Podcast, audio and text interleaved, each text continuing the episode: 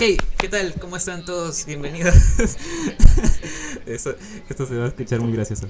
Señores, bienvenidos a un nuevo episodio en esta semana. Vamos dos, Pierre. Esto es creo que un nuevo hito para nosotros. Dos episodios en una semana. Cuando hay voluntad, hay voluntad. Hay voluntad. Y cuando hay buenas computadoras también. Así que, este, tenemos acá pues una, una nueva oportunidad de entrevistar a alguien Hemos tenido pues una semana bastante productiva, pero antes de comenzar quiero mencionar lo siguiente. Somos X7 Podcast, señores. Bienvenidos una vez más a esta humilde plataforma. Nos pueden escuchar en Spotify, YouTube. Dinos, dinos Pierre, dinos Pierre. No, nada. Que estamos acá agradecidos este, con el de arriba. Estar reunidos una vez más. Estar aquí, aquí entrevistándonos con, con alguien de la altura que es. Este, nada, acá en X7 Podcast. acá en X7 Podcast, Branquito, una vez más, tan sencillos, sensuales y sin sentido como siempre. Pero no en una no en una, una fecha menos importante, porque acabamos de pasar un 8M, un nuevo 8M. Eh, y estamos en un mes este en donde no solo un mes no todo el año ya tienen que ser no declarados así como que tenemos que respetar derechos y derechos y para eso hemos traído una invitada especial que es adelante preséntese usted señorita. Hola cómo están cómo están todos cómo están los que nos escuchan ustedes gracias por la invitación. Mi nombre es Claire Torres soy de profesión odontóloga eh, y trabajo en Casa de la Salud administro Casa de la Salud también. Y nada, estoy agradecida con la invitación. Así, ah, por, lo, por si muchos se, preguntaban quién es Casa de la Salud y por qué nos auspicia, acá estamos. Gracias a Casa de la Salud por auspiciarnos y por, por la comida y por la bebida. Siempre. Gracias. No, Así es. sí, pues Así es, así es. Pues aquí literalmente este episodio llega gracias a Casa de la Salud comprometidos con tu bienestar. Bien, eh, Claire, ¿qué tal? ¿Cómo te ha tratado la pandemia hasta el momento con primera, segunda ola, escándalos políticos, corrupción, etcétera? ¿Cuál es tu observación? ¿Cómo has sobrevivido todo este tiempo?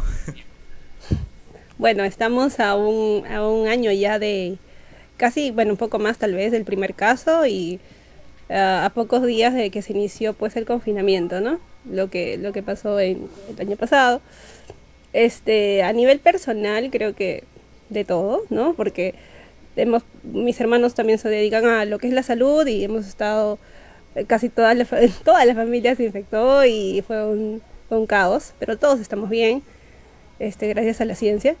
Y este Y bueno, en cuanto a lo laboral, pues paramos, paramos tres meses, dejamos de trabajar, eh, tratamos de mantener este, a los, bueno, las cosas básicas, algunos los, los ingresos al, todo el personal a lo que se pudo, y luego comenzamos con fuerza, ¿no? Comenzamos, retomamos las actividades en las eh, especialidades y, y, bueno, ahí estamos pasándola. Creo que Qué difícil eso, ¿no? Eh, de pertenecer a la primera línea, como indicaba doctora eh, y, estar en casa, ¿no? Es, es, ha sido una época bastante difícil, diría, ¿no? Por lo, por lo que están viviendo, por, por cómo se está llevando el tema. Eh, bueno, sí, no, ahora en la segunda ola han aumentado los casos de pacientes, sobre todo en el área de neumología. Es bastante alarmante la cantidad de personas que de repente te llaman, te dicen, te consultan por cosas. Yo, yo soy dentista, mi, de repente mi profesión no es tan prioritaria, obviamente, pero como manejamos otras especialidades se ve la realidad y se maneja la realidad en que se vive, no, solamente de los pacientes, sino también eh, te enteras de familiares, te enteras de amigos cercanos y es bastante penoso, ¿no? No estábamos preparados para esto de ninguna manera, ¿no? Creo el sistema de salud del Perú es bastante precario, pero no es una cosa de ahora o de este del año pasado, es una cuestión ya que lleva décadas, ¿no? Y bueno, se veía venir. Claro, claro. Es, es entendible, ¿no? Con todo este efecto pandemia han, han salido las, las falencias o las dolencias que, que tiene el Estado y, y sus, y, sus, y sus entidades, ¿no? Eh, un tema que, que, esperamos con esto nos dé una gran lección y, y poder eh, solucionar temas, ¿no? Eh, cuéntenos un poquito más sobre lo, lo, que es Casa de la Salud. nos mencionaba eh, usted gerencia Casa de la Salud, tiene diferentes especialidades y servicios. entre ellas neumología, odontología, como estaba mencionando. Eh, Oftalmología. Y, cuenta, con otro, cuenta con otros servicios más claros. Todas las guías, todas las guías. Algunas guías, no todas guías. Bueno, nosotros somos, bueno, para que se entienda, los hospitales, los servicios de salud en general se califican por, por niveles, ¿no? Nosotros somos en nivel 2, o sea, estamos este, autorizados de tener consultorios médicos de la profesión médica y eso es lo que hacemos, solamente hacemos consulta externa, ¿no? No, somos nivel 3, no somos nivel 4. Los niveles 4 ya son este los que hacen pues estas hospitalizaciones, tienen UCI, tienen, hacen trasplante de órganos, qué sé yo, ¿no? Tienen que tener un, un helipuerto, cosas más. Son, bueno, ese es el top de los niveles. Y el nivel 3 pues son los policlínicos, ¿no? Que tienes que hacerte radiografías, puedes hacerte exámenes de laboratorio, otro tipo de procesos. Otros básicamente somos de consulta externa con toma de muestras y muestreamos algunos este, exámenes de laboratorio, pero más nada de eso. Y, pero sí, pero es un nivel bastante importante porque podemos frenar una enfermedad antes que progrese a, a, algo más, ¿no? Podemos de repente intervenir antes de que eso pase a una etapa mayor, ¿no? Antes que llegue a hospitalización, por ejemplo. ¿No? Entonces, este todos los niveles tienen su importancia y tienen su, requerimiento de acuerdo a la necesidad de los pacientes.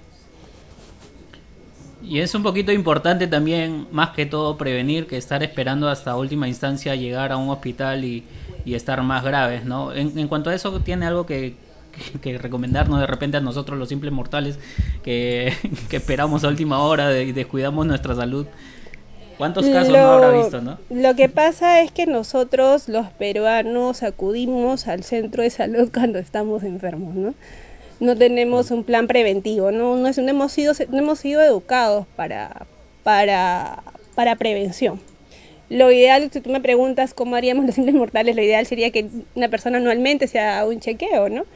Una persona, todas las personas deberíamos hacernos un chequeo, un examen de laboratorio, ir al eso incluiría al oftalmólogo, al dentista, un examen de laboratorio básico, una placa de pulmones y ver algo, ¿no? Cualquier cosa que tú diagnostiques a tiempo va a tener una tasa de éxito mayor en el tratamiento y va a ser más económico el tratamiento incluso, ¿no?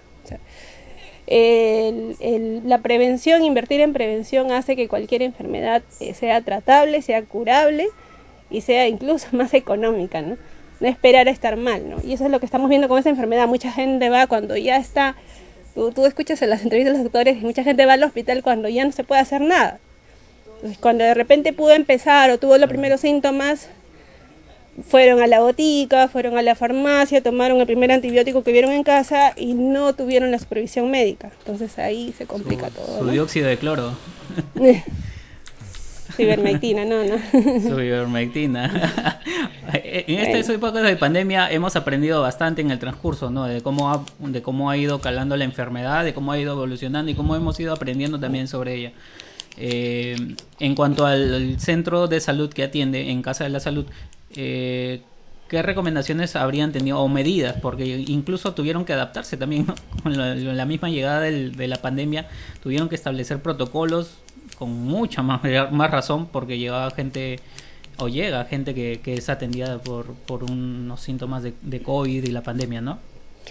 Este, mover la sala de espera creo que fue algo bastante acertado, hacerlo, tolear la parte de afuera, pues, obviamente para que no, no, estén expuestos, pero tener una, un ambiente ventilado, ¿no? Hacer que toda la sala, todos los ambientes estén ventilados estén con ventanas, estén básicamente ventilados porque sabrás que el, que el aire acondicionado no es muy recomendado, no, no especiales, especiales y son carísimos. Este, entonces todo tiene que estar sumamente ventilado. Eso es lo que se ha priorizado. Bueno, medidas de higiene, ¿no? Lo típico.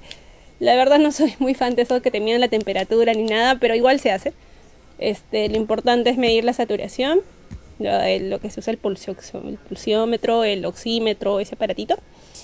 Eso es lo que se hace en los pacientes. Y este, y ya, eso es básicamente eso.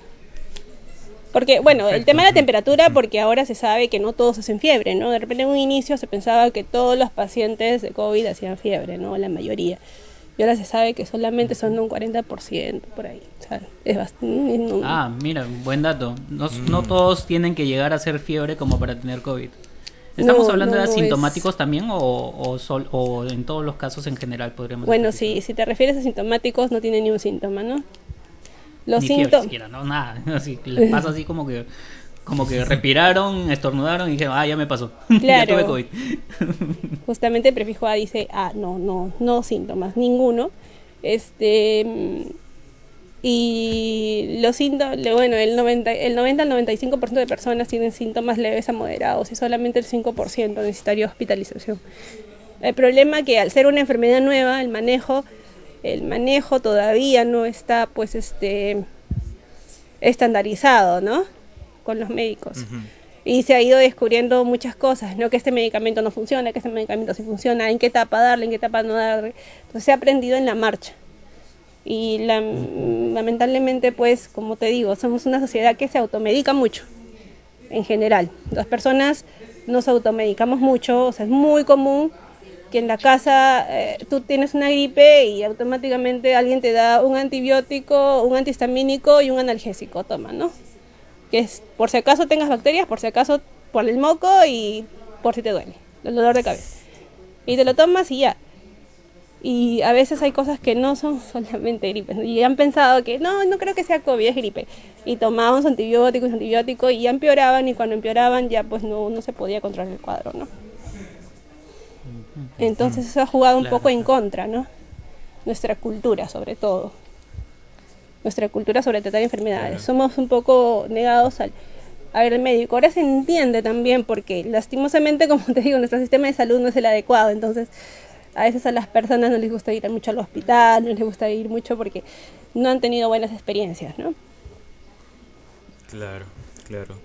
Bien, pues eh, vamos a tocar un toque después el tema de Casa de la Salud porque tuvo un origen, ah, probablemente ahí has tenido algunas dificultades de repente para llegar a eh, formalizarlo o para llevarlo ¿no? a cabo como tal, pero antes de eso como bien mencionó Pierre al inicio, eh, este mes ¿no? se caracteriza bastante por una fecha en especial, que es el Día Internacional de la Mujer.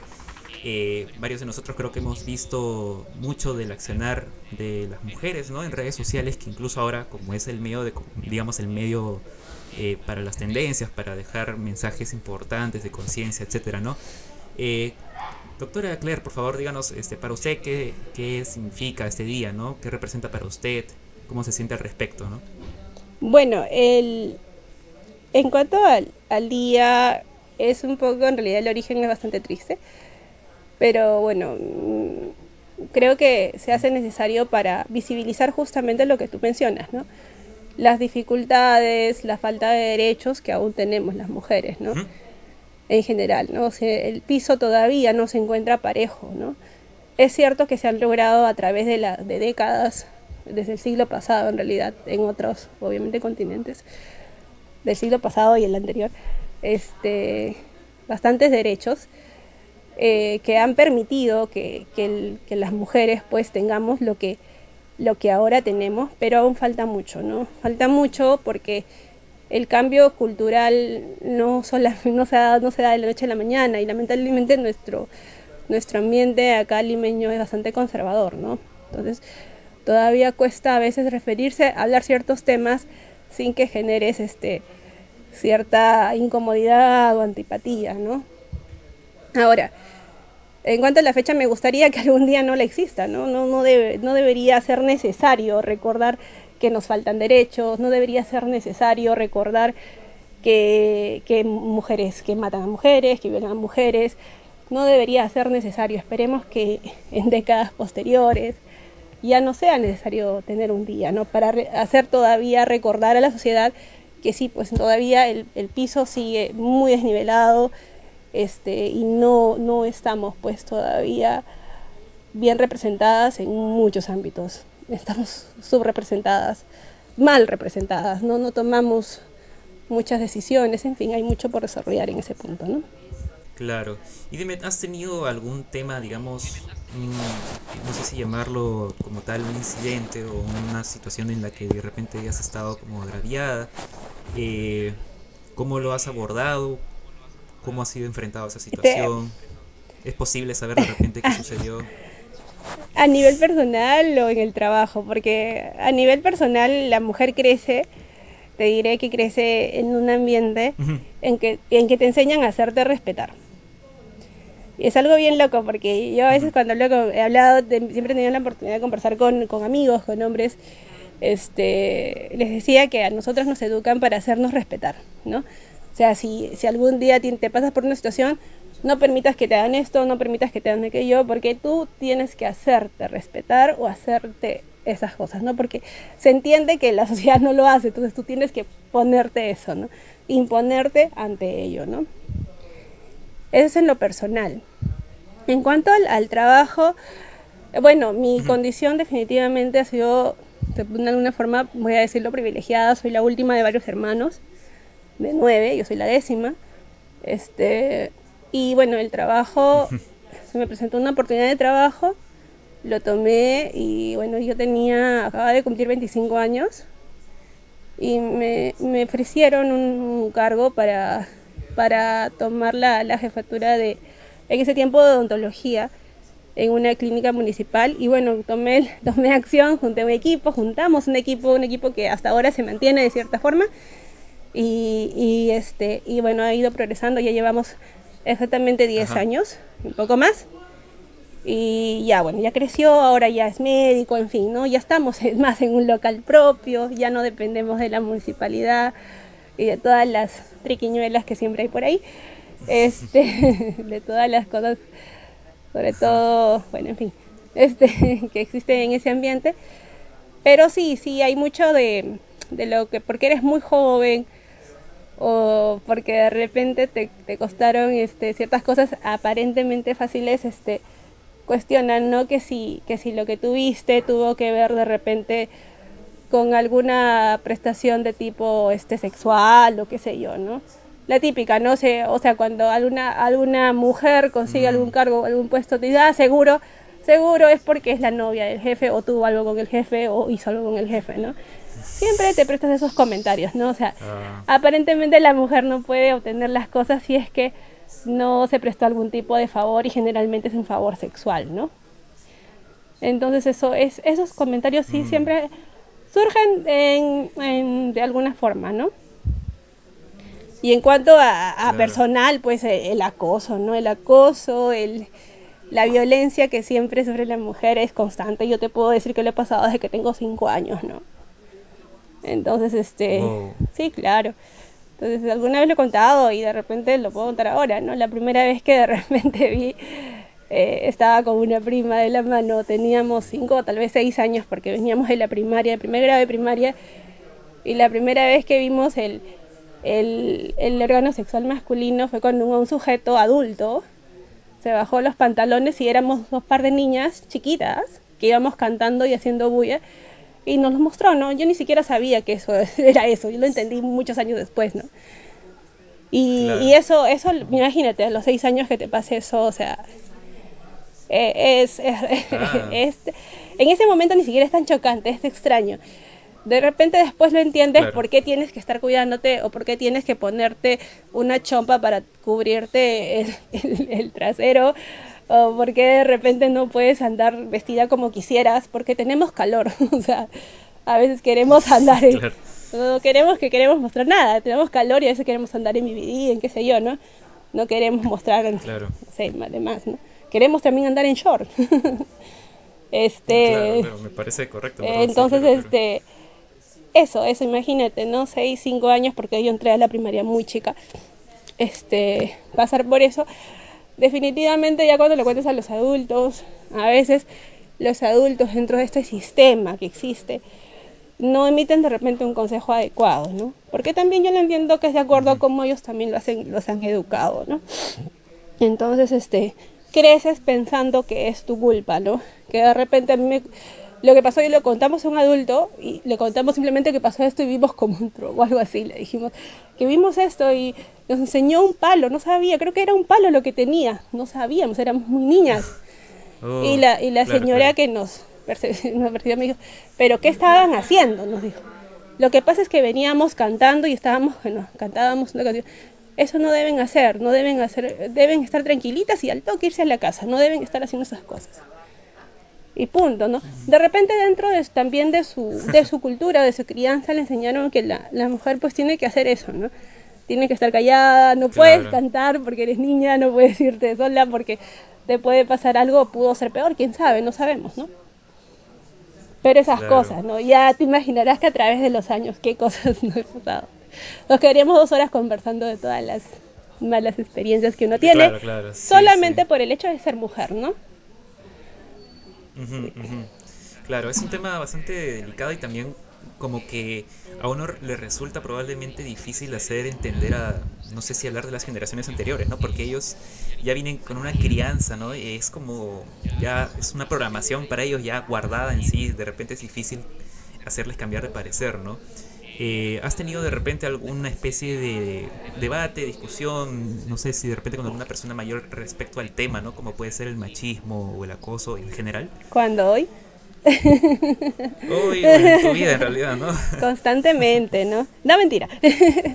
depende, depende del carácter de la persona, pienso yo. Yo soy una persona, no es que sea, no me considero que sea conflictiva, pero sí considero que si no estoy de acuerdo con algún punto de vista, sí te voy a dar mi punto de vista. Y si tú me das la chance de hablar, voy a seguir hablando. no, entonces, este, defiendo lo que pienso, creo que lo que pienso está fundamentado, está de acuerdo también relatado a mi experiencia, pero sí, sí considero que todo es generacional, ¿no? Yo tampoco no puedo de repente juzgar, no me gusta cuando las personas juzgan a las personas mayores por ciertas actitudes que tienen, porque entiendo también su realidad. Ellos, las personas que fueron, son de otra generación antes de la nuestra, tuvieron otro tipo de realidad, otro tipo de crianza, otro tipo de acceso. Lo que sí de repente no estoy de acuerdo es que no, no seamos capaces de poder estar sujetos al cambio. No creo que, que todos tenemos, al margen de la edad que tengas, tienes que, o creo yo, que se debería este, tratar de hacer cambios, ¿no? Nunca es tarde para, para cambiar o para sentirte mejor, ¿no? Yo lo siento porque de repente vengo de, vengo de una familia o vengo de las mujeres en la parte materna sobre todo, este, han sido mujeres bastante independientes. Entonces a mí sí me ha chocado ver realidades en otras familias, porque amigos, amigas, eh, bastante cercanos, no sé, este, que, que, tengan otro tipo de realidades en posición a la mujer, ¿no? Y para mí ha sido bastante frustrante ciertas realidades, ¿no? No, poder decir nada, no poder hacer nada. Este, pero porque mi realidad ha sido diferente, ¿no? Y creo que el hecho de que mi mamá, por ejemplo, tenga una independencia económica desde hace bastante tiempo, hace que de repente también haga que, que, que yo, que mis hermanas, como mujeres, pues logremos eso, ¿no? Y seamos bastante independientes, ¿no? Creo firmemente que la independencia económica en las personas en general y sobre todo en la mujer este, es importante. Es importante, da un gran, un gran salto en todo lo que tú quieras lograr. Te permite lograr muchas cosas.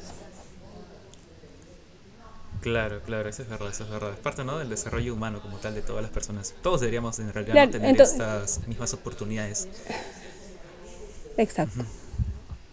O sea, como te decía, ¿no? Si es generacional, pues sí, hemos tenido varios debates, ¿no? Porque, ah, por ejemplo, ¿no? en cosas de repente, vamos a los temas actuales, ¿no? En cuanto al, al matrimonio igualitario, de repente los vas a encontrar un gran debate. Las personas mayores, por ejemplo, si hablo con mi mamá, a veces cuando vemos series, a veces todavía no entiende mucho el tema del homosexualismo, peor de los trans y todo eso, ¿no? Cuesta, ¿no? Claro. El, el tema de la interrupción del embarazo, vamos a hablar de temas de repente muy, muy comunes, ¿no? Pero de repente temas tan, tan, tan a veces, este, tan, tan, tan comunes, pero que a, la generación, por ejemplo, a mamá le cuesta, por ejemplo, la convivencia, no, este, que ven como una desventaja más hacia la mujer que hacia, y, y, y un provecho más hacia el hombre, ¿no? Esas cosas, ¿no? Todavía cuesta varias generaciones aún, este, aceptarla, o no sé, no sé cómo decirla, ¿no? Siempre tiene, siempre tiene un manto, ah, un manto religioso, ¿no? Este, cómo debería comportarse la mujer y cómo debería comportarse el hijo varón o cómo debería comportarse la hija mujer, ¿no? Es completamente diferente. Es como que, el hijo varón tiene más libertades sexuales que la hija mujer. Como una dama, ¿no? Este, como un, y lo he escuchado, ¿no? bueno. claro, claro. Dinos, Claire, eh, ¿tú podrías de repente mencionarnos ahí algunos aspectos, digamos, de lo mejor de ser mujer en Perú? Cri, cri, cri. ah, no hay, no hay, nada bueno en ser mujer en Perú. No, créanme que es, estoy, eh, eh, no sé, este, lo que pasa es que el Perú, si tú lo ves, este, a, ver, si tú lo ves a nivel mundial, ya América Latina de por sí está muy atrasada en cuanto a, derechos a las mujeres, décadas de atrás. Y si lo ves en América Latina, el Perú y Bolivia creo que somos los más atrasados en todo, no somos muy conservadores. Y entre Bolivia y Perú, creo que hasta Perú en algunas cosas estamos, por ejemplo, si tú ves el mapeo del derecho al voto al femenino, nosotros eh, hacemos legal en el año 1955. Ya, este, solamente un año antes o un año después creo que es Paraguay. Pero ya todos lo tenían, por ejemplo Argentina lo tenía ya de 1920 algo, 22 creo. ¿No? Entonces, este, mira cuántas mm. décadas pasaron para que acá recién se haga. Y eso que fue limitado, porque el voto femenino acá en el Perú solamente lo podían hacer mujeres alfabetizadas o que estén casadas. Entonces, este, no podía votar pues todos, no era universal. El voto femenino universal se da recién en el año 1979, en el 80, para las elecciones del año 80, para elegir a Alan García. Pues, recién el voto femenino se da en el 79 con la, obviamente con la, con este. Ahora tú me dices que me, me preguntabas qué, qué es lo mejor, este, me estoy yendo de repente por la tangente, qué es lo mejor de peruana este, de repente yo lo diría que es un reto, ¿no? Creo que es lo mejor. Que, que creo que te invita a, hacer, a hacer este a tener retos, a, hablar, a, a, comprarte los pleitos. Porque si tú quieres cambiar en algo las cosas, tienes que comprarte el pleito, tienes que hablar del tema, tienes que comunicarlo. Eh, yo creo que se empieza en alrededores, ¿no? O sea, alrededores me refiero en casa, o sea, muchas veces hablamos de un tema, oye, que sí, que esto, que el otro, que el machismo, que una cosa, que mi amigo, que Arcángel, que una cosa, que otra. Oye, ¿y en tu casa cómo están las cosas, no? Todos hacen el mismo trabajo, está todo equivalente, este, el papá y la mamá, los dos este, se turnan, un día él, un día tú, o sea, ¿cómo están las cosas en casa? Entonces creo que eso por ahí se va empezando, ¿no? Entonces, y esa chamba a veces te involucra, este, que sí, pues te ganes riñas a veces con, con hermanos, con papá, con mamá, o sea, tienes, tiene que haber pleito, entonces tienes que, tienes que comprarte el pleito, ¿no? Entonces, creo que lo, lo mejor de ser mujer en el Perú tal vez sea eso, ¿no? Que, que te invita a ser una mujer de, de retos, ¿no? De retos y que tienes un poco más, un poquito más de esfuerzo, ¿no? Que te invita a esforzarte un poco más siempre. Y para otras mujeres bastante más, bastante más. ¿No? Vale, vale, claro, claro. Sí, y mira, te iba a hacer la pregunta contraria, ¿no? ¿Qué es lo peor de ser mujer en Perú? Pero hasta ya me da miedo preguntar eso. mejor no, mejor no. porque, o sea, siento que con, de repente, esto me ha pasado probablemente con varias amigas que creo que eh, tienen también una actividad en redes sociales eh, bastante activa con respecto al feminismo y estas cosas. Y usualmente veo que tratan, pues, ¿no? De, digamos, no sé si corregirse a la palabra, pero claro, siempre aclarando, ¿no? Que, qué es lo que debería ser la situación, cómo es que los hombres de repente a veces no, no, nos damos cuenta de que realmente estamos cometiendo, metiendo la pata en algún aspecto, ¿no? Que, digamos, también socava sus derechos, ¿no? De, de verlo de esa manera. Pero, digamos, eh, yo creo que más bien has, mencionado mucho el tema este de que estamos con décadas de atraso en ese sentido, pero entonces, eh, ¿tú crees que todavía tenemos muchísimo trabajo por hacer en todo caso, ¿no? Eh, respecto al tema de, los derechos de la mujer, etcétera, ¿no? Y también creo que de la familia, no sé qué opinas, ¿no? Con respecto a esos temas, ¿no? Finalmente, para ya ir concluyendo sobre esta sección. Bueno, primero que nos faltan derechos, ¿no? El derecho a la libre decisión de a la libre decisión de tu cuerpo creo que es uno básico y no lo tenemos no se dan en casi en todos los países de, todos los países de Europa de todos los países del mundo menos acá. Este está muy estigmatizado hablar de ese mm. tema. Este En el tema de oportunidades, por ejemplo, la mujer gana 30% menos que el hombre y teniendo la misma preparación académica y laboral. Este, eso es lo, lo me preguntas lo peor de ser mujer en el Perú. Ganamos el 30% menos.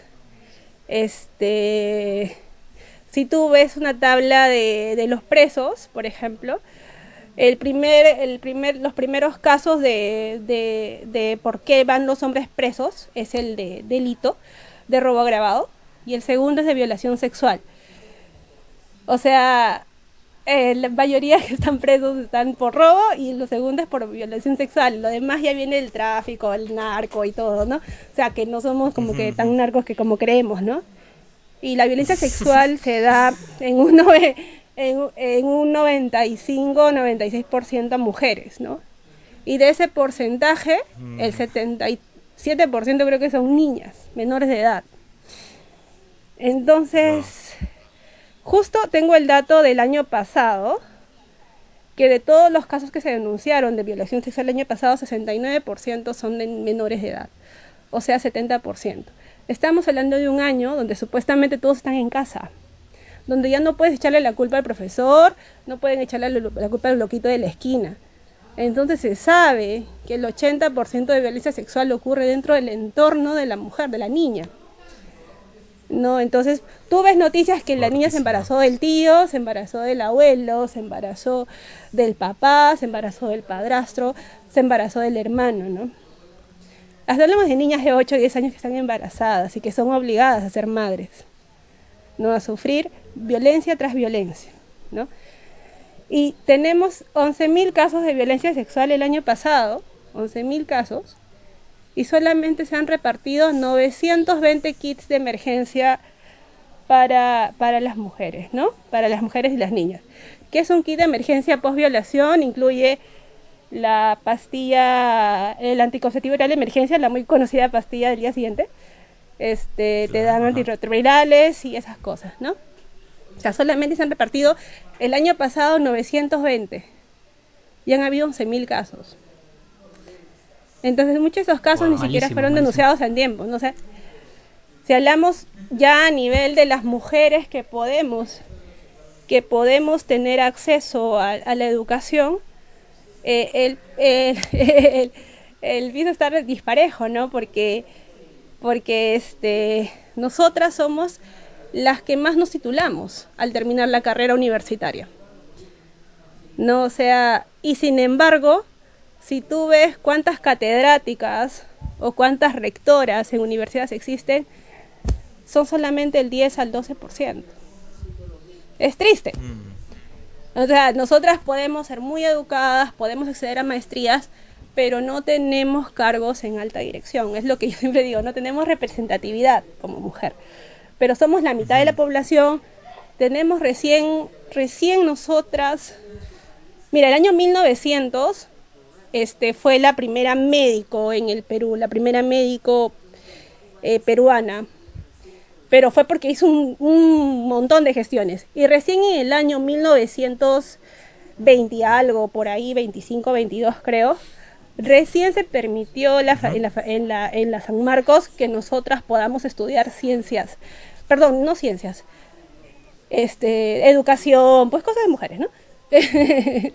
educación, a la que llamaba hay cosas de mujeres. No podíamos acceder a las ciencias liberales, no podíamos ser todavía médicos, no podíamos ser todavía abogadas, por ejemplo, que eran las llamadas ciencias liberales. Entonces, no oh. tenemos ni, ni 100 años con eso y sin embargo estamos demostrando que somos buenas universitarias, que nos titulamos, que aprobamos más los cursos incluso. Yo te pasaría la data, pero ahorita no la tengo a la mano. Pero nosotras somos las que las que demostramos mm, tenemos mejor promedio en cuanto a los créditos universitarios. ¿no? Pero sin embargo, cuando llega el quiebre de la maternidad, no se nos apoya como es debido. Cuando la mujer decide ser madre, no es apoyada como es debido. Por eso que en ese quiebre se da que no podemos tener cargos en el privado y en el público de alta de, dirección, ¿no? de tomas de decisiones, que es lo importante. Porque si no, no hay representatividad. Y entonces estamos subrepresentadas o no representadas. Por ejemplo, actualmente ¿sabes cuántas gobernadoras en los gobiernos regionales peruanos hay? ¿Cuántas gobernadoras mujeres hay? Uy. Tengo que dar un número porque ya tengo miedo ya. Sí, tienes que dar un número. Tienes que dar un número. Siete. No, ninguna. No. Ninguna gobernadora es mujer. No hay. O sea, encima que, que somos preparados, no hay ninguna, tampoco nos eligen, ¿no? No nos eligen, no nos eligen para, para poder, este, para poder, pues, elegir, para poder participar, para tomar algún tipo de decisión, ¿no? Y en cuanto al Congreso, tampoco estamos mejorando, ¿no? Nosotros actualmente creo que somos, somos solamente el 21 o el 26% de representación en cuanto al Congreso. Y somos, insisto, y somos en la mitad de la población. Eso hablamos de representatividad y en cuanto a los logros que tenemos. No, o sea, la San Marcos tiene 400, 460... Pero el Congreso tampoco no es, no es muy representativo, creo, porque esas figuritas que están adentro tampoco no, no vale la pena tampoco apoyarlas. No, o sea, lo que yo estoy hablando básicamente es en cuanto a, sexo, ¿no? No te estoy diciendo que sea... Tú vas a encontrar mujeres delincuentes, sí, sí, sí, vas a encontrar mujeres que violan también, mujeres que matan también, pero te estoy hablando en cuanto a representatividad, ¿no?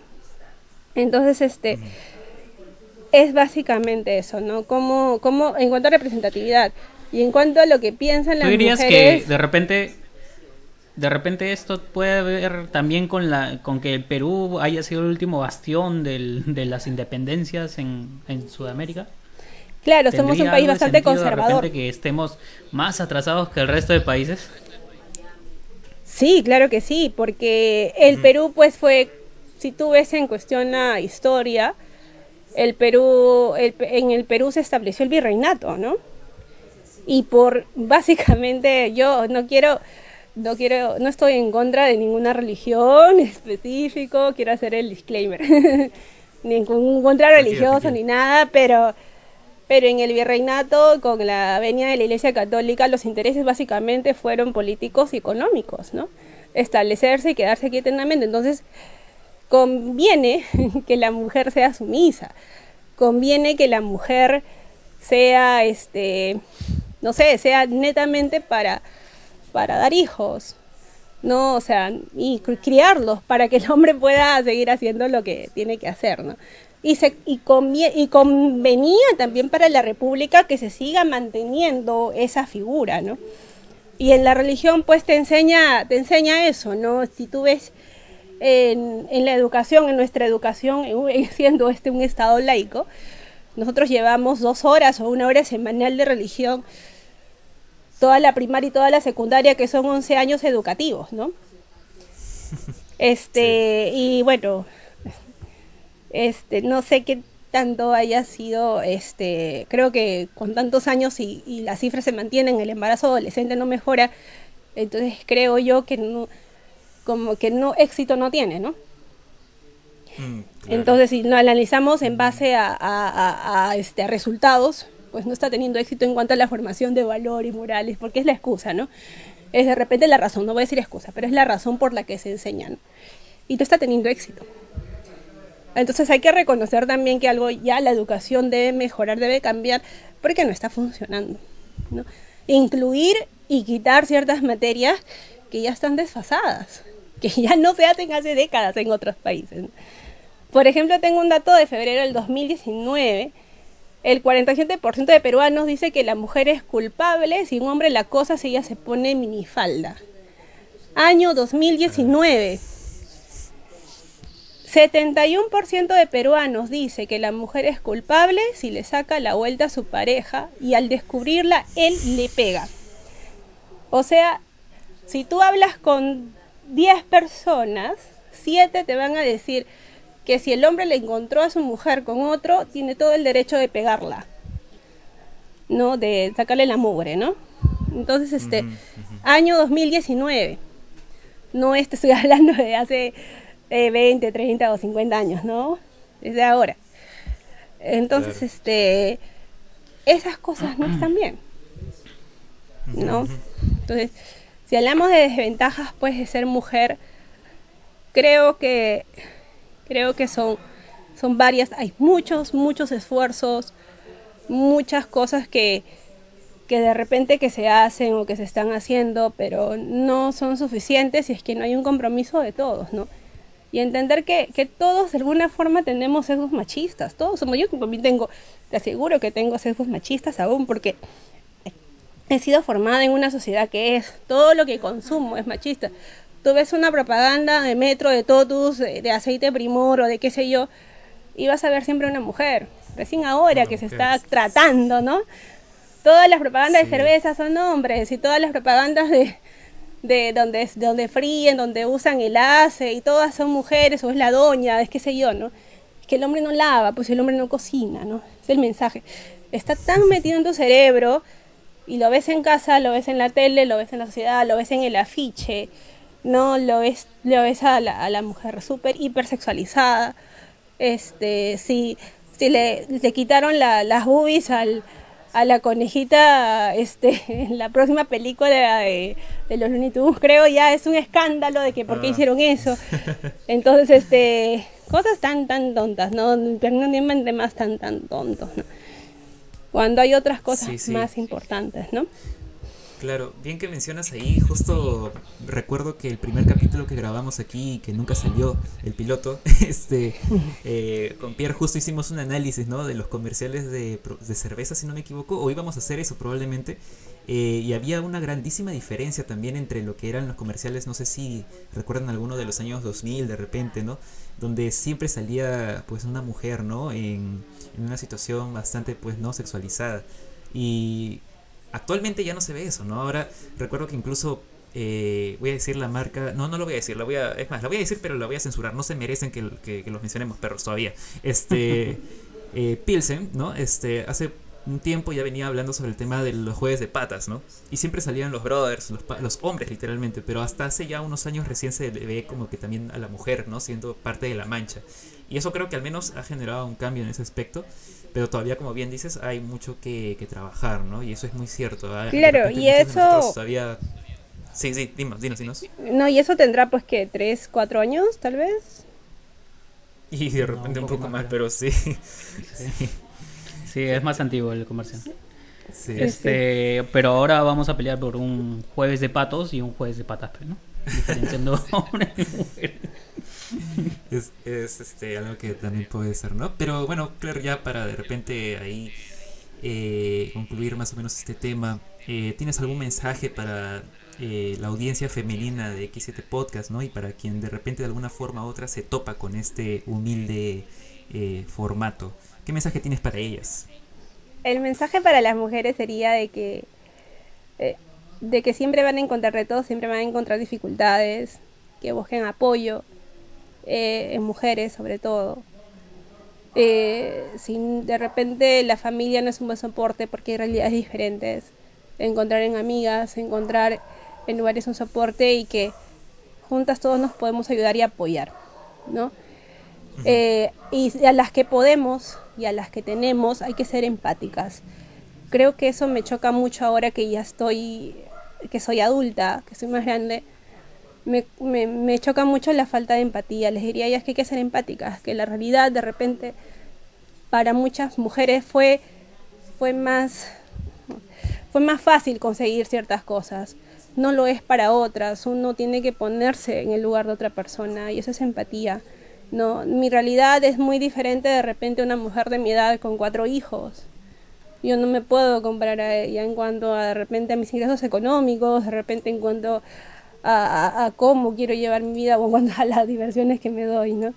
Entonces hay que ser empáticos a, y si podemos dar trabajo y si podemos pagar más, si podemos comprar el trabajo, compremos a mujeres, valoremos su trabajo, no valoremos su trabajo, este, leamos autoras, si te gusta leer libros, leamos autoras, apoyémonos entre nosotras y por qué no a los hombres también, que apuesten por nosotros, no que, que también sean empáticos, que entiendan que, que nosotros este eh, que nosotras estamos también de la mano de ustedes, queremos que entiendan que, que, su real, que ustedes tienen en realidad, es un poco trillada esta palabra, pero es real, que ustedes tienen privilegios, ¿no? Y, y necesitamos de que, de que lo entiendan. Y no, nunca se trata de una lucha entre hombres y mujeres. se trata de que, de que queremos eh, que el piso esté parejo, simple, queremos las mismas oportunidades. Nada más. Como te lo acabo de, hacer eh, justo el breve análisis, no tenemos 100 años educándonos y mira, estamos demostrando que podemos. ¿Por qué no nos dan más chance, no? ¿Por qué las licencias de maternidad de repente de los hombres no son, son solamente 10 días y de la mujer son 3 meses? No, y eso es si tienes un trabajo formal, ¿ah? porque si imagínate si fuera informal, no me quiero imaginar. Sí, claro. Es un tema. Entonces, este, que, que sigan, que luchen, que, que no van a encontrar, no va a ser fácil. Y que si no la pueden, pues pues esperemos que, que el Estado también logre mecanismos para apoyarlas, ¿no? a través de comedores populares, a través de ollas comunes, porque al final la mujer es la que, la que nutre, la que enseña y la que dirige y la que guía, ¿no? Este, creo que eso ha sido nuestra misión, pero podemos hacer mucho, mucho más. Vale, bien. Perfecto. Estamos a puertas de una nueva elección, un nuevo cambio de banda. Otra vez, otro cambio. ya, ya perdí la cuenta en este gobierno, en este gobierno, en este cinco, en estos cinco años ya perdí la cuenta de cuántos han cambiado. Cuarto, cuatro presidentes, Sí, ya en estos, hemos empezado de partir del 2015 para arriba, ya hemos pasado pero por infinidad de manos y ya no tenemos ni rumbo ni, ni destino. Se vienen unas elecciones pintorescas en donde hay una, una carta singular de, de pura comida que, de repente no es no es nada apetecible consumir. Yo no pagaría por, por ir a por elegir alguno de estos platos que nos presentan en la carta.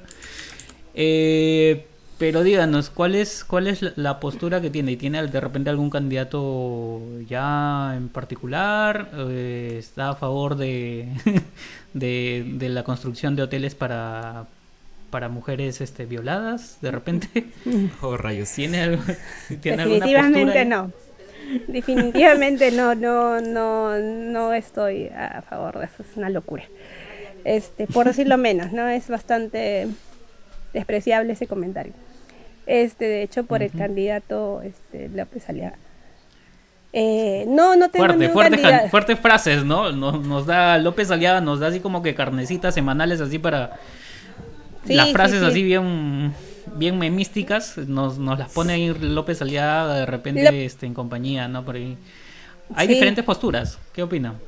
Bueno, primero que no, al de la pregunta que si tengo candidato no, no lo tengo. Creo que, bueno, también voy a poner en parte de mi currículum, comparto memes los domingos. ante la pregunta, creo que es, me, pongo, eh, ante la pregunta de, si tengo un candidato, estoy como el meme de Thor cuando le dicen algo y pongo ninguno es digno. Ahí tal cual, no me pones siquiera eso, y ahorita lo pones y... Eh, ¿Por quién vas a votar? Yo estoy así, ninguno es digno. Ninguno es digno pero definitivamente creo que lo que me está dando esas elecciones es por quién no votar, ¿no? Eh, mm. No, yo, yo voy a... El mal menor. El mal menor. Sí, el mal menor. El mal menor es lo que nos lleva siempre esta parrilla de candidatos, ¿no? Que, que creo que cada cinco años se pone peor. Este, bueno, definitivamente no voy a estar, no voy a, no voy a votar ya hace bastante tiempo decidido por personas que tienen investigaciones por corrupción, por lavado de activos, ¿no? Que es que hay como Fujimori descartada. Por Urresti tiene una acusación de una campesina por violación sexual, un careo. Eh, es horrible por una acusación de asesinato que estuvo, salió un reportaje a en Luque donde estaban comprando este a los testigos ofreciéndoles cinco mil soles para o tres mil soles creo para que para que no hablen o sea es un escándalo no eso creo que es más el tipo fue el más votado de la presidencia perdón del congreso el, congreso el último congreso o sea aunque no lo querramos aceptar creo que es mucho de nuestra realidad ¿ah? Al final creo que lo que pasa es que a veces cuando tú te mueves mucho en un círculo, en un estilo de familia, piensas que esas realidades no existen y sí existen, ¿no?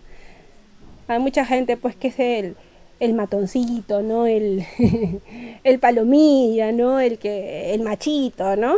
Yo ya N veces me he chocado con esas personas. Este, que no, no importa el grado de instrucción, ¿eh? porque pueden ser pituscos y fan de López Aguilar, pero ahí están, ¿no? Le gusta quitar derechos a las personas, ¿no?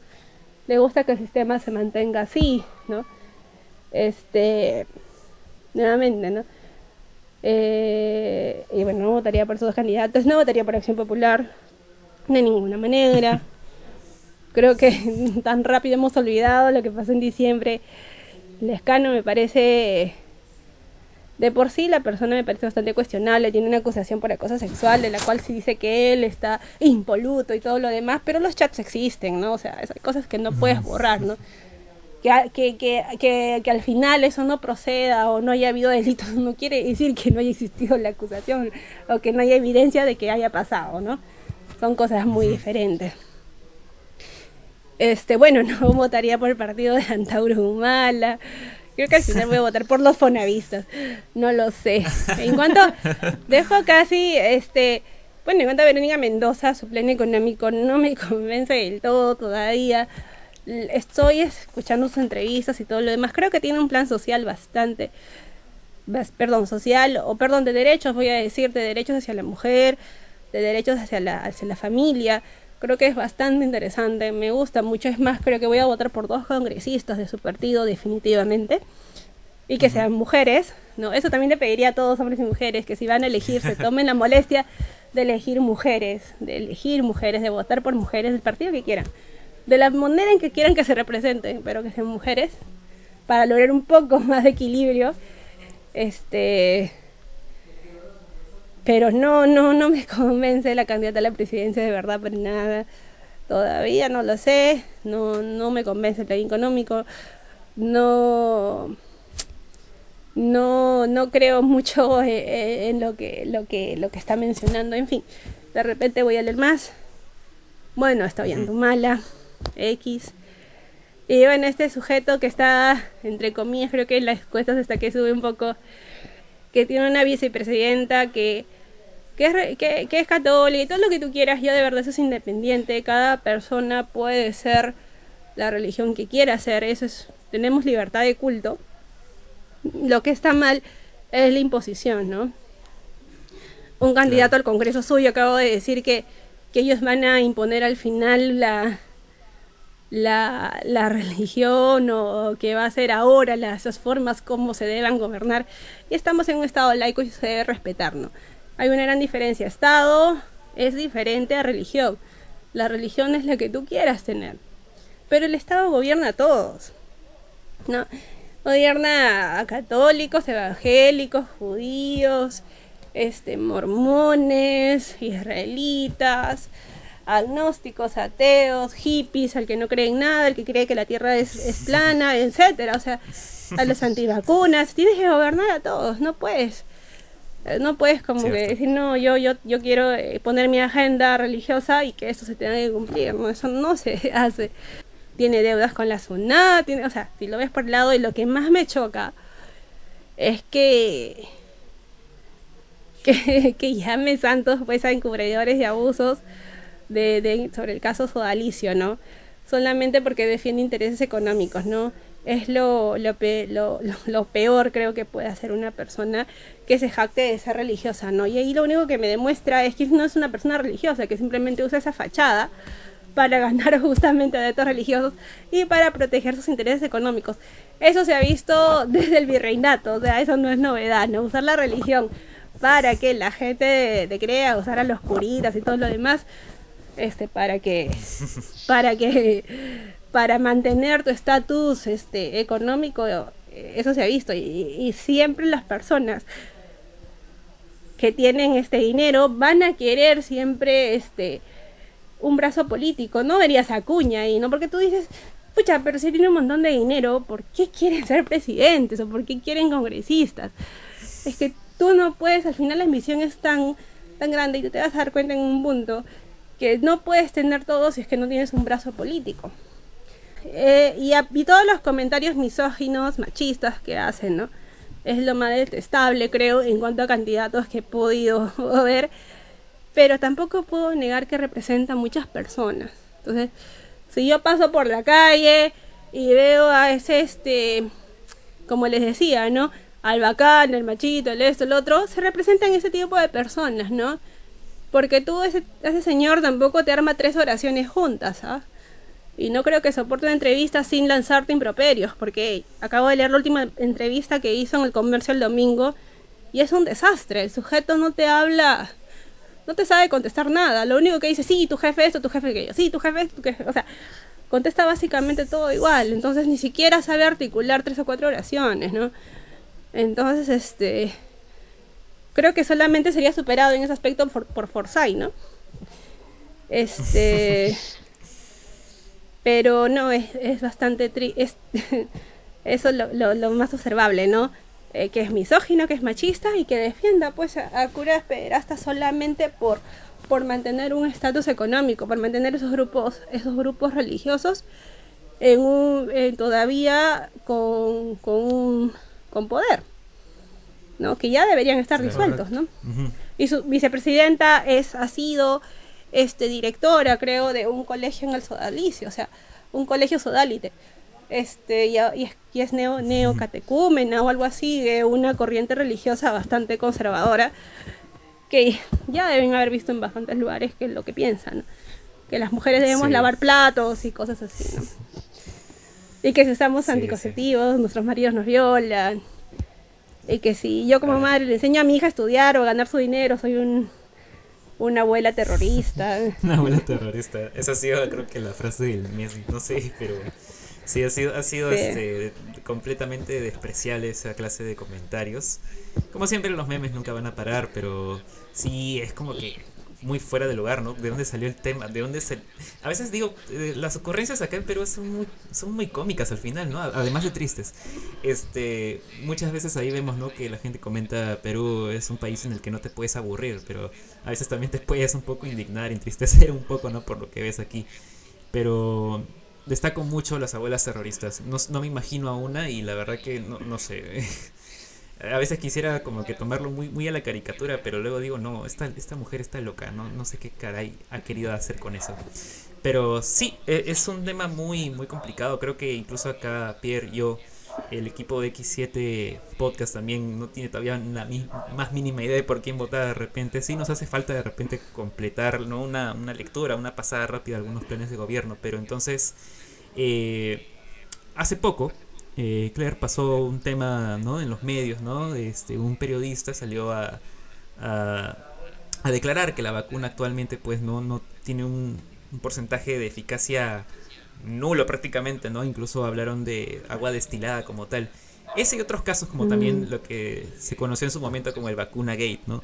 Todas estas situaciones aquí, ¿cómo fue que tomaste esas situaciones? Eh, cómo te sentiste ¿no? al respecto en cada una de estas, en, en términos generales también, ¿no? ¿Cómo fue? ¿Cómo fue para ti?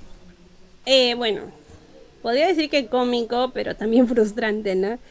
Uh, para empezar, yo, yo este, chequeo siempre las redes sociales, el Twitter ardía y estaba levantándome y veo que mis contactos de Facebook habían compartido cosas de Willax. Pues entonces tú dices, ¿qué pasa? ¿Por qué todavía compartimos cosas de Willax? ¿no?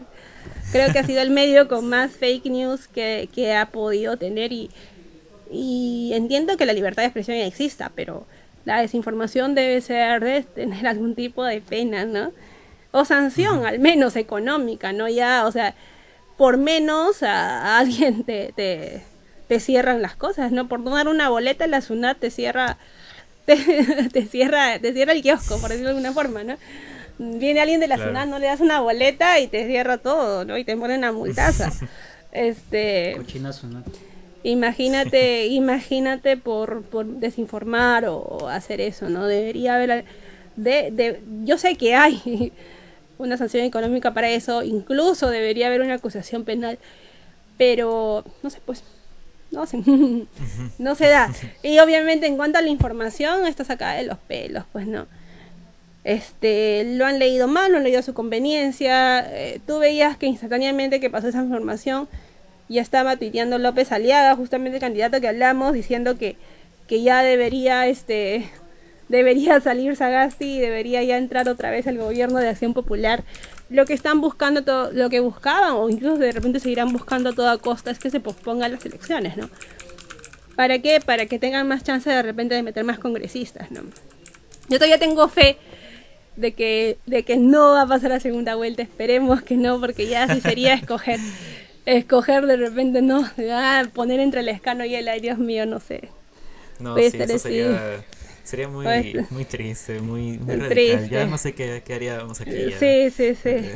Estamos en un Pero, peligro, pero este pero ese es objetivo no o sea eh, lamentablemente el miente miente que algo queda es algo muy cierto no tú ves este ojo público o ves este portales de fact checking que hacen y el tipo ha hablado mentira tras mentira todo lo que dijo esto es mentira lo que dijo esto es mentira todo lo que habla es mentira. Pero la gente no nos rebota pues no él puede decir yo voy a votar a los venezolanos completamente este, malísimo para empezar, se enojó el comentario, ah, sí, ya, vamos, ¿no? Y la gente, sí, que va a votar los venezolanos. Que no sé, que voy a hacer esto y que todos se van a ir presos, los de Odebrecht se van a ir presos, en, mi gobierno no va a haber ninguna empresa de Odebrecht y qué sé yo. Cuando su abogado es el abogado de Odebrecht en el Perú, o sea, el abogado que acaba de tener para el Jurado Nacional de Elecciones. Y la gente le cree, ¿no? O sea, solamente por lo que dice, ¿no? y no he hablado del, del pirómano tampoco. Ay, no, hay muchos, muchos candidatos. no, sí, hay bastante que decir de cada uno de ellos. Hablado del pirómano, no he hablado de. Ay, Ya para pasar a esta última etapa, ¿no? Este, esta última fase de esta entrevista que tenemos aquí con la doctora Claire. Doctora, eh, le voy a mencionar algunas palabras. Me gustaría que lo describa con una frase o una simple palabra, ¿no? Sí, exactamente, tal cual. Así que van a ser tranquila, tranquila. Yo, yo, espero que la verdad este sea ¿Puedo, ¿puedo hablar ti. Eh, yo creo que sí hay libertad de expresión, así que no hay ningún problema. Voy a tomar agüita. Pero agüita, agüita, claro, sí, para ya refrescar un poco.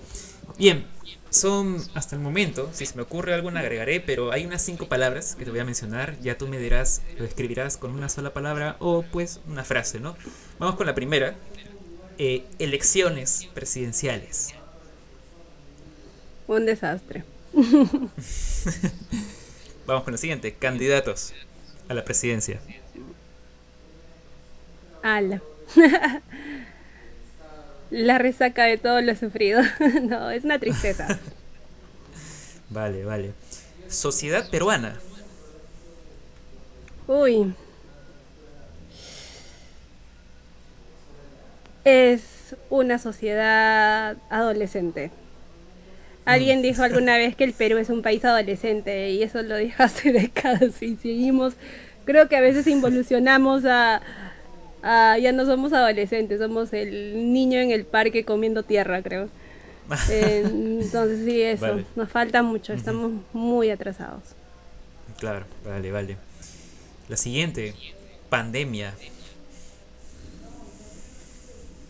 Mm, nos deja muchas lecciones, mucho por aprender. Eh, estilos de vida este, que hemos tenido que acostumbrarnos y ha sacado lo peor de muchas personas y también lo mejor de muchas personas. ¿no? Así como ha habido mucha gente, bueno, voy a explicar un poco, lo siento, puedo. No, este, dale, que había mucha gente que se ha aprovechado con el costo, las clínicas, por ejemplo, privadas sobre todo. Un paracetamol te costaba 60 soles, ¿no? Este, el oxígeno, en fin este, las camas UCI en la clínica de 140 mil dólares y la gente vende sus casos porque eso se da hasta ahora. Estamos en plena segunda mm. ola. Tengo a mi hermana que trabaja en la Almenara y las historias son bastante tristes. Gente que vende sus casas, gente que vende sus propiedades, sus, sus carros es una cuesta muy común. Pero también ha sacado lo, mejor de algunas, de, de, un grupo de personas también, ¿no? El ángel del oxígeno, ¿no? Cierto. Este, las ollas comunes, mujeres organizadas para alimentar a más gente, ¿no? Este, comedores populares, ¿no? Gente que hace rifa, gente que se ayuda entre ellas, que colabora entre ellos, emprendimientos, el Instagram, veo que muchos comparten más cosas, muchos dicen, oye, colabora mi amigo, colabora tal persona, y empiezan a compartir, a compartir, a retuitear y a, y a, y a ver y a hacer toda una cadena humana de ayuda, ¿no? Eso, ¿no? Y bueno, es un nuevo fenómeno que se llama fake news, ¿no? Que está bastante fuerte hasta ahora, ¿no? Familia, con eso terminamos. Familia. En mi caso es es mi apoyo, es mi guía, es este cómo fui formada y entiendo que no es el caso de muchas personas a veces, pero son las las personas que siempre van a estar para ti. Bien, entonces ya con esto estamos culminando. De repente tenga, tenga tiene ahí una, una recomendación adicional más de temas de salud, de repente, ¿no? Eh, para nuestra audiencia, doctora Claire. Bueno, en temas de salud, por favor, usemos doble mascarilla, evitemos, este, evitemos espacios concurridos. Si van a comer con personas que no viven con ustedes, no lo hagan. o, lo hagan a muchos metros de distancia en lugares ventilados. Este, si tú te cuidas, cuidas a los que viven contigo, ¿no? Este es el consejo en cuanto a, a, pandemia. Hay que esperar a que nos vacunen, hay que entender que existe un orden. Eh, no es, no es que que nadie quiera vender o comprar vacunas. Esta realidad a veces la desinformación ha sido muy injusta para las personas. Ha provocado que entre nosotras peleemos, entre los ciudadanos estamos peleando, no, que tú no quieres o que tú quieres. Este, hay que ser pacientes. Este, y hay que vacunarnos, obviamente, ¿no? En cuanto al tema de la mujer, tenemos que cuestionarnos y, y, cuestionar todo, ¿no? Creo que eso es básico y, reeducarnos, reeducarnos porque hay que aceptar que nuestra educación ha sido basada en el machismo. Si no entendemos eso, no vamos a entender lo demás. Y es a veces bastante frustrante. Yo los entiendo a los hombres, a veces sale una noticia, hoy han cancelado esto, han cancelado aquello y se alocan y todo. Pero dice mucho de, de cuánto te afecta, dice mucho también de cómo tú has sido formado, ¿no? Y eso no está malo, está bien. Creo que es muy importante también ahí este, buscar medios de donde te puedas educar. No está mal no saber un tema, no está mal no entender algo. No van a entender algo que no viven, pues.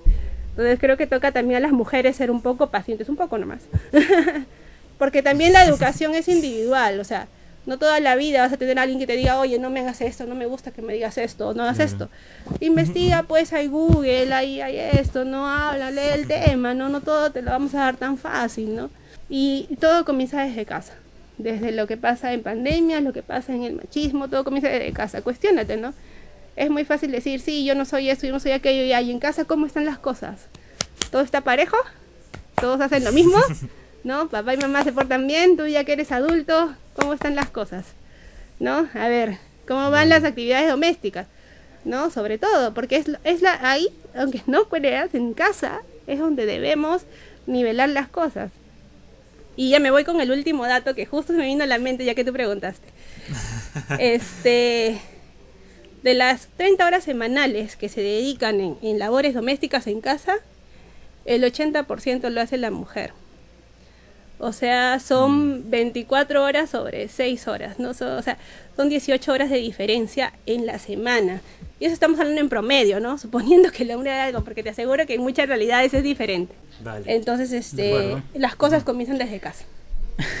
Perfecto.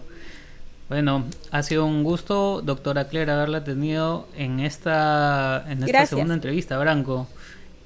Eh, estamos muy agradecidos eh, con la labor también que vienen ofreciendo en Casa de la Salud. Eh, esperamos que, que, todos sigan teniendo las fuerzas que han venido teniendo durante todo este año pandémico y mm. nada, lo mejor para usted y para, para toda la gente que, trabaja a su alrededor. Gracias a ustedes chicos, gracias por los auspicios que hacen en cada podcast. Y al, este, estoy agradecida con eso y a mí voy a poner al día en lo que tenga que ponerme al día ahí con los yapes. Un fuerte abrazo a todos. Este abrazo a todos audiencia. Eh, eh, que nada, toda en la sociedad estamos todos para apoyarnos y y nada, ojalá que triunfe la solidaridad y la empatía siempre. Perfecto. perfecto. Listo, Branco. Entonces, terminado con esta entrevista. Así es. ¿Qué antes, tienes que nada antes de seguirnos, antes de seguirnos, por favor, voy a dejar las redes de Casa de la Salud aquí abajo de, este, de este video. Así es. Compartan, síganos. Tenemos Facebook, Instagram, WhatsApp, YouTube, todas las plataformas, Google Podcast. TikTok. No, todavía. Todavía, pero el OnlyFans sí ya estamos conversando. Ahí está de Branco, el OnlyFans de Branco. No, no, ya lo tenemos a Paul perfilado ya. A, a Branco lo tenemos ahí para venderlo, pero en otras formas. ¿Cómo? Cuidado con eso. ¿Cuál? Calma, calma. Pronto sabrán. Pero bueno, señores, entonces ahí dejamos las redes sociales de Casa de la Salud. También pues a nosotros nos pueden seguir también. Ahí un buen porcentaje de miserables que no están suscritos nos ven. Por favor suscríbanse de una vez al, al canal de YouTube. También nos pueden ver en Spotify. Tenemos ahí Facebook, Instagram. Pueden interactuar con nosotros. Ahí dejamos algunas cuestiones, unos posts, unas historias ahí para que interactúen. Y sin nada más que decir pues los esperamos en el próximo episodio. Muchas gracias por vernos y será hasta la próxima. Hasta luego, nos vemos. Gracias. chao.